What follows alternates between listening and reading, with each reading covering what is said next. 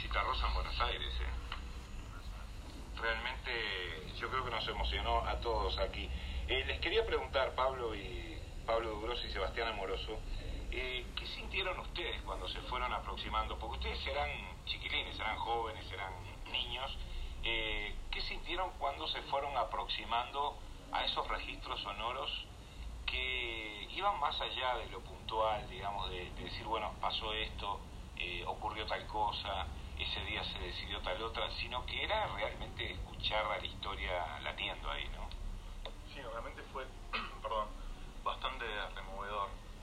Yo particularmente tengo, yo tengo 27 años, en ese momento tenía 6 años, fui con mis padres, realmente lo tengo totalmente olvidado, o sea, no tengo ninguna... ¿Fuiste con tus padres? Sí, no tengo ningún registro, pero el momento que fuimos formando todo esto y descubriendo esos audios, para mí, por ejemplo, la música es muy, muy importante. ¿sí? La música este, comunica muchos sentimientos, dice muchas cosas. Este, y realmente fue muy removedor. La música era la música que se escuchaba en ese momento. Sí, sí. Y particularmente el tema de, de Harcha, este, que fue el que sonó ese día. Yo realmente no, cuando lo trajo Pablo y me dijo, mira lo que encontré, me lo puso. Yo realmente eh, lo tenía grabado en el inconsciente. Claro. el tema, la verdad que sí, fue el, tema, el tema insignia de ese día, ¿no? El tema que dice en la letra, muy poco.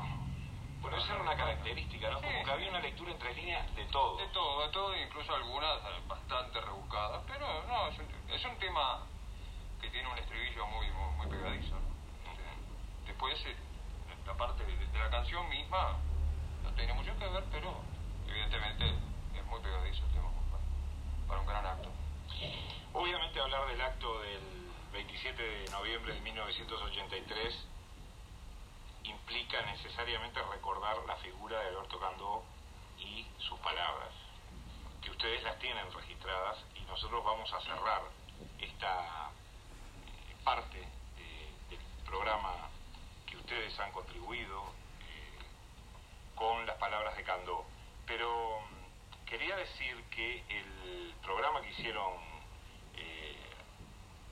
Amoroso y Duro es un programa que tiene muchos más audios y muchas más, muchos más testimonios y mucha más música.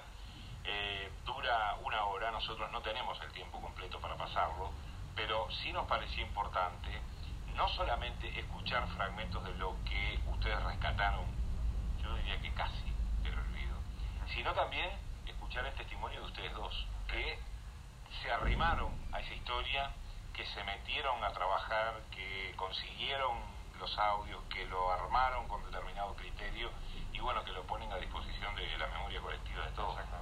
Así que yo les quiero agradecer que hayan estado aquí esta mañana. Eh, me parece que el aporte de ustedes ha sido realmente importante e interesante.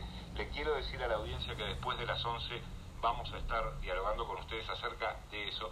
La pregunta va a ser, ¿dónde estaban ustedes o qué hacían ustedes o qué memoria tienen ustedes de aquel 27 de noviembre o cómo ven hoy aquel río de libertad?